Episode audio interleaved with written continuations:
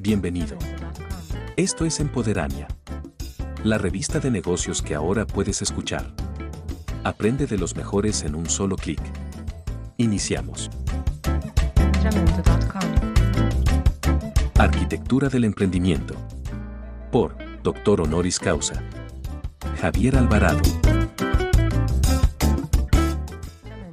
Es bien sabido que quien decide emprender un negocio lo hace con la fiel esperanza de que su producto sea bien recibido por el público para el que fue creado y que por consecuencia sea próspero y genere el capital suficiente que permita seguir en marcha con el plan inicial. Sin embargo, poco sabemos de lo importante que es el proceso antes del producto final. Imagina que te piden diseñar un auditorio en alguna ciudad. Evidentemente, tendrás que estudiar la ciudad, conocer el terreno sobre el que vas a diseñar el auditorio, hacer un mapeo, gráficas, conocer qué otros edificios hay en la ciudad, cuántos auditorios existen en la ciudad, etc. Todos esos datos se convierten en un 90% de lo que representa tu producto o servicio porque nunca tu entrega final será solo una sección del edificio o una maqueta del mismo bien elaborada, lo realmente importante y valioso será toda esa investigación que has hecho. Porque eso es mucho más importante que el producto final.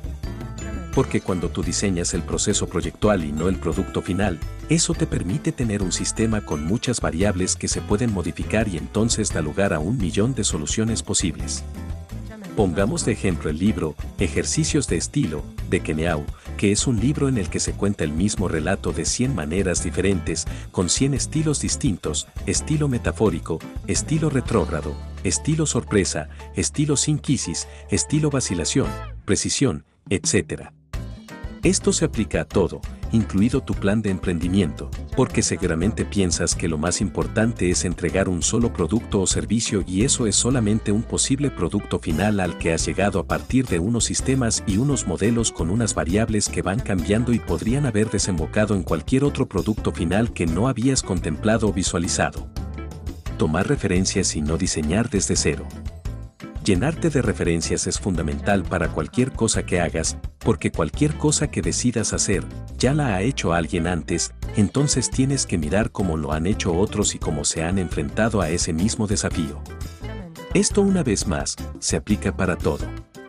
Pongamos otro ejemplo tan simple, si tú quieres ser generador de contenido digital, tendrás que inspirarte en alguien que sea creador de contenido digital, ver cómo lo hacen ellos, ver cómo manejan los tiempos, los ritmos, los temas de los que hablan, de qué manera captan tu atención en los primeros 15 segundos, cómo ganan y luego pierden seguidores y una larga lista de etcéteras.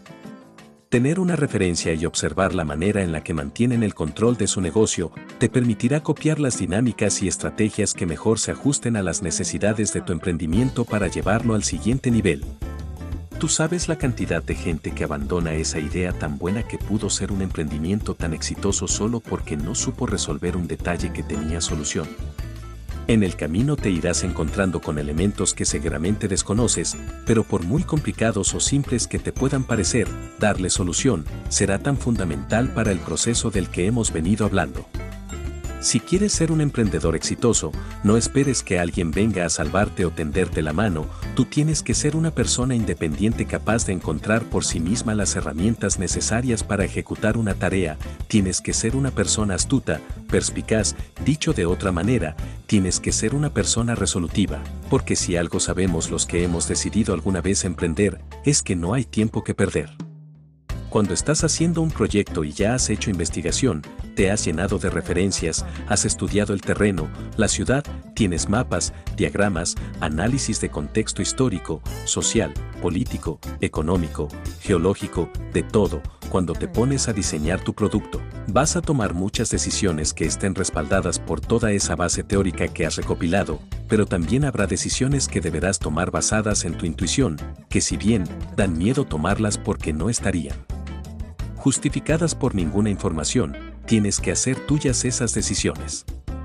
Si le damos nombre a esta recopilación de experiencia y lo aterrizamos a la letra impresa, habrás generado los manuales de negocio, nada menos que la columna vertebral, incluso de una franquicia.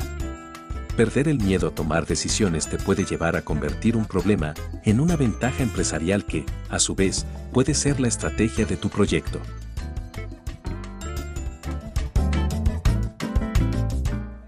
Esto fue un episodio más de Empoderamia. Búscanos en las redes sociales y compártenos. Hasta pronto.